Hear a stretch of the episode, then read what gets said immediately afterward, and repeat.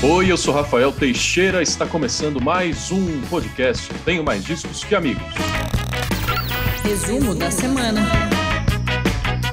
Em 29 de julho está chegando agosto, já estamos no segundo semestre de 2022, está se aproximando esse fim de ano maluco que promete ser a partir de setembro com eleições, com Copa do Mundo. Hoje estou acompanhado de novo por aqui, esses podcasters que têm filho, é complicado, viu? Eles, eles me abandonam, eles preferem cuidar do filho do que conversar comigo. Olha que absurdo, Nath Pandeló de volta nessa sexta-feira. Ai, um absurdo, Rafa. É, é problema, né? Essas prioridades invertidas. Mas olha, eu estou aqui porque a minha filha está na escola. o então... momento de paz da mamãe. É, eu tô conseguindo até respirar, olha só. da minha parte é possível uns gritos, uns choros, umas risadas, que eu tô com dois sobrinhos em casa também. E a gente brinca, mas eles são as alegrias da nossa vida, não é, Nath? Com certeza, gente. Só dá muito trabalho. e olha que programa estrelado. Além de mim e de Nath, teremos áudios de Rodrigo Amarante, que virá para o Brasil em setembro apresentar a turnê do disco Drama, que ele lançou no ano passado e não pôde fazer muitos shows no Brasil, nenhum por enquanto. Em setembro tem participação no Festival Koala e show solo também. E do Warpaint, banda gringa, banda de mulheres, banda sensacional, também lançando disco novo, Radiate Like, like This. Você conversou com elas, não foi, Nath? Eu conversei, realizei um sonho pessoal, né? Porque Warpaint são musas, basicamente. São. É, então, assim, elas é, são incríveis, esse disco tá maravilhoso, então eu queria muito saber sobre todo o processo criativo por trás dele. Daqui a pouco um trechinho dessa entrevista que está completa em tenhomagiscoamigos.com, confira lá. Também falaremos de lançamento de Beyoncé, sétimo disco veio ao mundo hoje, mas vazou antes, né? Tem muita gente comentando aí desde segunda-feira. Tem também promessa de novo disco do Paramore e possibilidade de Lauryn Hill no Brasil. Esses são os temas do programa de hoje e no resumo extra, uma discussão sobre o podcast A Mulher da Casa Abandonada, que está na boca do Brasil inteiro e está gerando altos reflexos policiais, reflexos sociais. Essa semana tivemos a maior operação de combate à escravidão da história do Brasil. Mais de 300 pessoas resgatadas em 15 estados. É uma coisa de cair o queixo. A gente vai discutir tudo isso no resumo extra. Falando em resumo extra, você é, já sabe que é o nosso programa exclusivo, interativo para assinantes, mas a gente quer deixar ainda mais interativo esse programa para você que quer ter uma relação mais próxima com a gente, quer ser amigo de Rafa, de Tony, de Nath, quer mandar áudios, participar das gravações, tem grupo secreto também. A partir de semana que vem, é, o programa vai estar reformulado, tá? Ele vai se chamar Debate e será às quintas-feiras. Vai ter mais quadros, vai ter novas vinhetas, a gente vai, agitar os temas com vocês antes, para vocês mandarem áudios, sugestões, opiniões, é, e tudo isso a partir de cinco reais por mês, tá, gente? Mas, como se não tivesse barato o suficiente, quem assinar durante o mês de agosto, de 1 até 31 de agosto, recebe o primeiro mês grátis. A gente dá o dinheiro de volta no primeiro mês da sua assinatura. Então, confere lá no Instagram, podcasttmdqa, que também, inclusive, a partir de agosto vai estar todo reformulado com novas artes de Bruce Rodrigues, a capa do nosso podcast vai mudar, e lá no link da bio do Instagram está a página para você conhecer os modelos de assinatura, orelo.cc barra tmdqa, você acessa aí no navegador do seu celular, pode pagar com cartão ou com Pix, olha que modernidade, e recebe o seu programa exclusivo toda semana na mesma plataforma, né, que é a Orelo, que é um aplicativo nacional de podcasts. Tudo pelo preço de um cafezinho. É, e olha que o cafezinho tá caro, né? Então. É, exatamente. Quando no ano que vem tivermos uma baixa de preço, se Deus quiser, o cafezinho vai voltar a ser dois reais. Eu prometo botar um plano de dois reais de assinatura para o nosso assinante. Foi boa essa, Nath? Ó! oh. Mas o voto é secreto, tá, gente? 29 de julho, data oficial de lançamento de Renaissance Act One, sétimo disco de Queen Bee, disco novo de Beyoncé. Para toda a indústria, para toda a discussão musical, para falar da nossa da rainha da música, da, da Queen Bee, até porque é o primeiro lançamento em seis anos, né? Desde o Lemonade de 2016. Nath, já tinha um single que ela lançou em junho, chamado Break My Soul, e já tinha assustado uma galera ali mesmo, né? porque é um single uhum. diferente, né? Tem uma coisa meio Summer Electro Hits 2000, 2010. E agora tem 16 músicas, é, o disco completo, lançado hoje, mas vazou é, ao longo dessa semana. É, e muita gente comentando nas redes sociais. Primeiro, Nath, calma aí, vamos voltar para a capa, né? A primeira coisa que a gente vê quando olha o disco, a Beyoncé está montada num cavalo que é meio de gelo, meio elétrico, uma coisa completamente bizarra, mais sensual, um fundo preto. O que, que você achou? Cara, assim, eu, eu fiquei hipnotizada por aquela capa, né? Assim, eu, sei lá, eu acho que a Beyoncé, ela consegue fazer a gente pensar a cada passo que ela dá. Meu Deus, como ela consegue, sabe? Porque, assim, ela está completamente rainha em cima daquele cavalo. Uhum. E assim, você não consegue olhar e pensar assim, e não pensar, caraca, essa mulher teve gêmeos, sabe? e ela tá, assim, incrível, empoderada. E o, os discos da, da Beyoncé são sempre uma declaração muito assim de eu sou dona, sabe, da, da do que eu toda, faço, da, da porra toda, da internet. Uhum. E aí, o que eu colocar, vocês vão consumir, e é isso que vai acontecer, sabe? Inclusive, as pessoas estão muito chateadas, Rafa, porque assim, quem tá baixando o disco pirata não tá dando stream para Beyoncé e como é que ela vai comprar o leitinho das crianças, né? Vai ter eu que comprar acho... uma marca mais barata, por eu nossa acho... causa. eu acho muito válida essa preocupação ética, mas assim, o fato é que a Beyoncé ela não precisa da nossa aprovação, sabe? É, e aí, quando saiu é, Break My Soul, as pessoas falam assim, meu Deus, mas House Music em 2022, gente, o House voltou, entendeu? A Beyoncé, ela tá sempre um passo adiante, sabe? Ano que vem vai estar tá todo mundo ouvindo House e vai ser tudo por causa dela. Então fica tranquilo.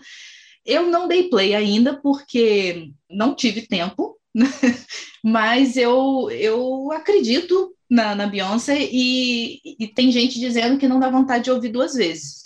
Eu acho que nesse caso o problema é de quem ouviu, entendeu? A Beyoncé nunca tá errada. Então, se ouve de novo, insiste que vai bater, uma hora vai bater. E o que você falou me lembrou que o último disco da Lady Gaga também causou estranheza no, não sei se nos fãs, mas em quem esperava uma vibe mais é, Joanne, que era o disco anterior dela, porque ela voltou com música de pista, né?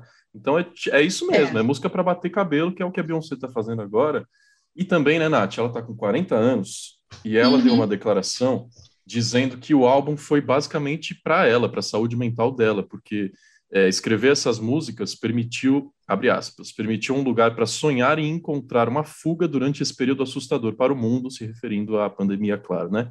E permitiu uhum. que ela se sentisse livre e aventureira. E uhum. é o que você uhum. falou, nas redes sociais, as pessoas muito divididas, tem gente elogiando a originalidade, né? Porque é uma coisa que ela nunca fez na carreira, pelo menos nesse formato. É, as faixas têm transições, né? É um disco meio conceitual, assim, tem bastante experimentação. Por outro lado, o que você falou, gente dizendo que é um disco esquecível, que quando for ouvir Beyoncé vai pegar as músicas lá do Lemonade e não desse. Gente, assim, eu acho que tudo bem, sabe? Os artistas assim, têm fases, eu acho que a Beyoncé tem total direito de mudar. Quem quiser acompanhar, acompanha. Quem não quiser, cara, tem muito, muito hit para você ouvir, você dá play em This is Beyoncé e vai dar tudo certo, sabe?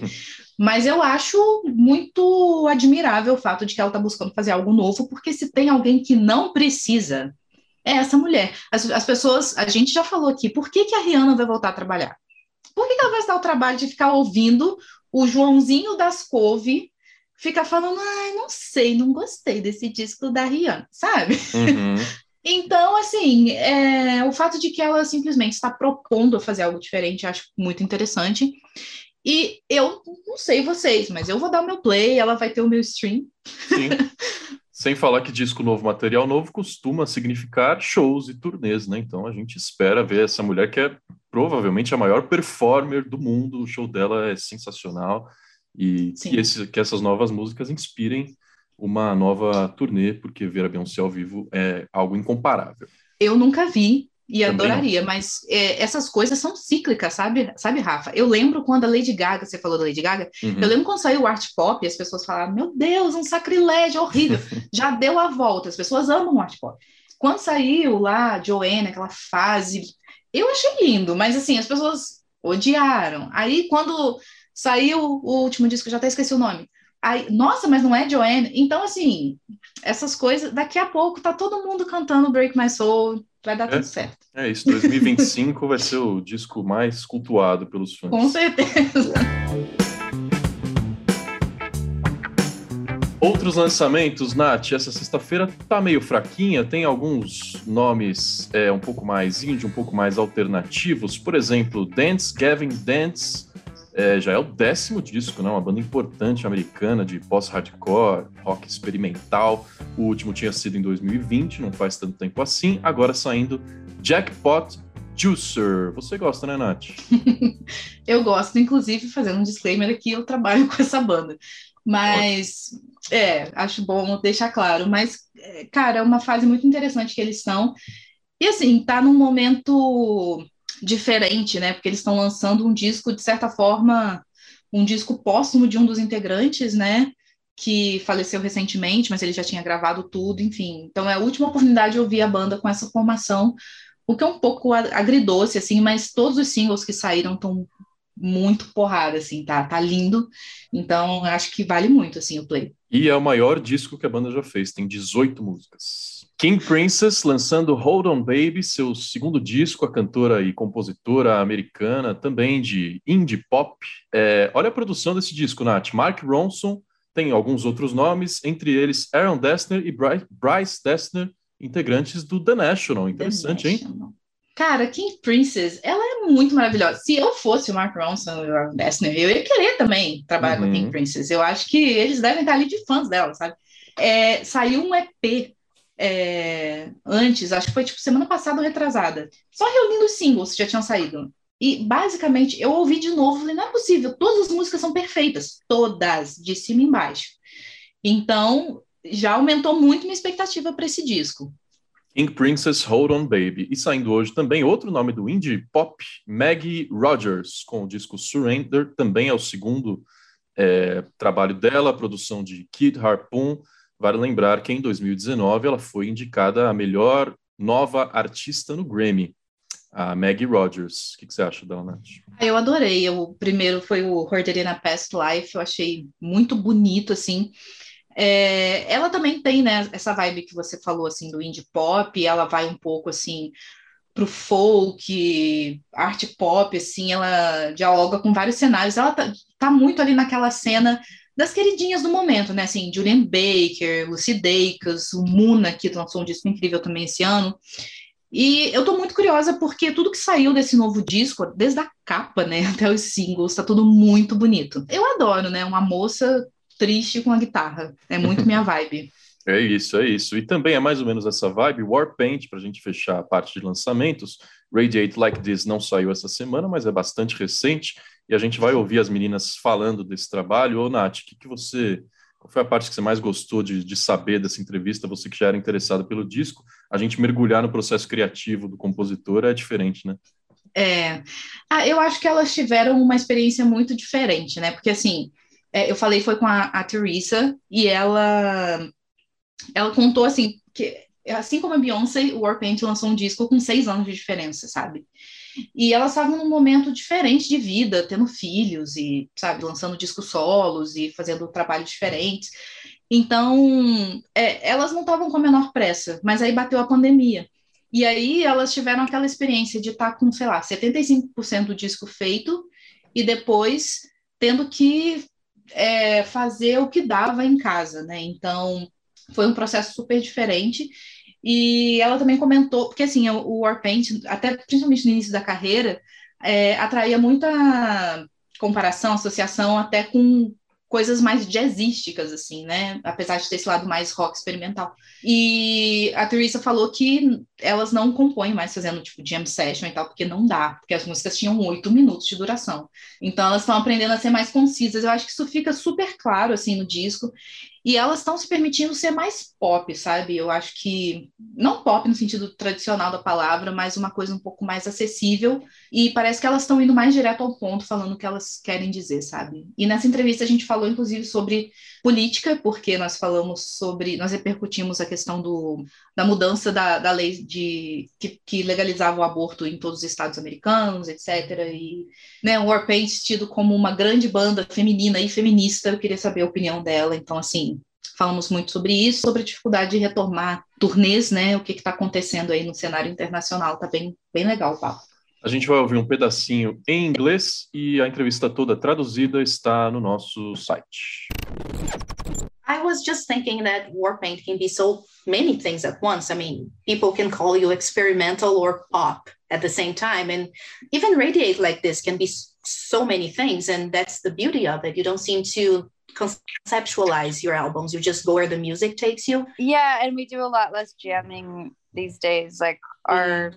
Our songs a lot more often start from either a fully written song somebody brings in or like a a loop that mm-hmm. indicates mm-hmm. like where the song is going to go mostly or something you know and so we we definitely work together on things but we don't write in that in the way we used to write in like 2005 and 2006 like at that time there was like almost never a song that somebody wrote on their own on guitar and then brought to the band it was always like just jamming, realizing we have like two or three parts from the jam and then arranging that together. And like it was a long process to do it things that way. And we've kind of slowly gone away from that in a way. Um, mm-hmm. Just to maybe be a little bit more concise with our songwriting and whatnot. Um, but yeah, like you said, like we don't really ever start with a concept for an album. We just amass different ideas, things that we like, and start like working on them all together and they kind of like join and become an album just because we're all like working on all these different things and at, at the same time i like the idea of having more of a concept to something um, writing conceptually i think would be a really fun way for warpaint to do something different than it's ever done you know how do you progress and sound new and also stay the same and that's kind of how you do it it's like oh well here's an idea that we've never done Mm-hmm. So we're still going to be Warpaint doing this thing we've never done, and it will obviously it'll create change. You know? Yeah, absolutely. And you sound fresh every time. De uma entrevista para outra, vamos ouvir agora Rodrigo Amarante, Los Hermanos, Orquestra Imperial, Little Joy, um dos artistas preferidos deste que vos fala uma carreira solo maravilhosa também, acabou de lançar o seu segundo disco chamado Drama. Ele mandou áudios pra gente falando sobre a turnê que fará no Brasil a partir de setembro e as perguntas foram as seguintes. Se ele ainda está é, recebendo feedbacks do disco, visto que ele não conseguiu fazer shows desde o ano passado, ou se ele já sabe como essas músicas atingiram os fãs. Depois, perguntei se a moradia, se a vida dele nos Estados Unidos, primeiro em Los Angeles e agora em Nova York, é, possibilitou a ele experimentar melhor nas canções e nas performances diante de um público novo. E também como é que vai ser a banda que ele vai trazer para o Brasil. perguntei sobre o Brasil, sobre o estado do nosso país. Afinal, ele virá em setembro, às portas de eleições e de Copa do Mundo. É, quero, quis saber para ele, é, além dos shows, o que ele esperava observar do sentimento do nosso povo. É, certamente o lançamento do drama foi diferente, porque por causa da pandemia, né? Não pude tocar as músicas ao vivo por um bom tempo. Mas essa coisa da, da, da resposta de tocar as músicas ao vivo não é, pelo menos para mim, muito assim como você diz, um termômetro. Porque o termômetro é uma coisa vertical, né? É, é mais e menos. E, e a resposta das pessoas é muito mais é, tridimensional, né? Ou multidimensional. Não, eu não sei, eu quando toco as músicas não estou medindo a resposta nesse sentido, assim, quente ou frio, é, é mais é mais complexo, mais alegre, menos científico do que isso, não não é uma coisa que cada lugar muda, cada lugar é diferente. Eu acho que a, a, a coisa que me, me ajuda, me informa, me move é a coisa de cada um, né? É, de cada um na plateia, como que, que eles respondem. E isso, não, até as palavras faltam, que, que dirá o número, né? Não, não é uma coisa muito sutil e, e bela. Então, para mim, tocar essas músicas é trazer elas para o campo real. E isso que me leva a seguir com a escrita para um outro lugar. Não é muito assim, ah, deu certo ou não deu certo é, é diferente. Tem a ver com a alegria de poder tocar, de cantar as músicas, que é que é o grande barato, né? Tocar elas. Não é muito uma coisa que, que comercial, assim, como se eu tivesse um produto, apesar de um álbum poder ser, né, ser um produto, mas não, não é essa a minha parte, entendeu? De, de medir quantitativamente o que que o disco fez. Isso é para os outros. O show é uma coisa também que vai mudando de cada lugar para lugar, né? Tem o arco das músicas, tem os tons das músicas, a energia de cada música.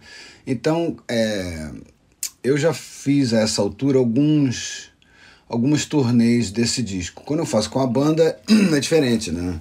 Tem outra energia, outro arco e às vezes até outros tons digo assim, o tom das músicas, né? Pode mudar. Quando eu faço sozinho é outro é outro arco.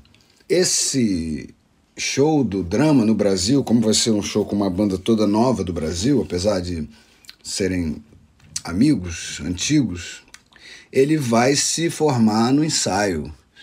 Não tem uma espécie de é claro que já tem alguma, já tem alguma noção de, de o que, que eu gosto de começar a cantar, o que, que funciona mais para o fim, mas o resto vai acontecer nos ensaios, a energia dos músicos e como que as músicas vão soar e tal. Mas a banda do Brasil somos seis no palco, eu mais cinco. É, então é uma espécie de adaptação, né? Porque o disco tem orquestra, tem metais, tem um monte de percussão. Mas isso é um barato também, porque é, é uma coisa menos de tentar reproduzir fielmente o som do disco, que seria impossível, a não ser que, que tivesse muita, sei lá, 20 músicos no palco.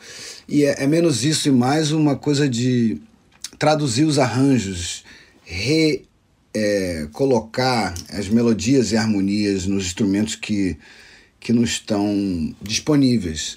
Ou seja, no lugar de tentar fazer o, o arranjo de metais num teclado, as vozes vão talvez para um piano, é, a, o, a flauta piccolo talvez acabe indo para uma das vozes da guitarra e essas coisas assim. Eu acho que fica mais vivo do que tentar usar samplers e, e, e faixas pré-gravadas. Eu não, eu não uso essas coisas. Eu acho muito mais orgânico, muito mais forte é, tentar resolver com as mãos dos músicos ali.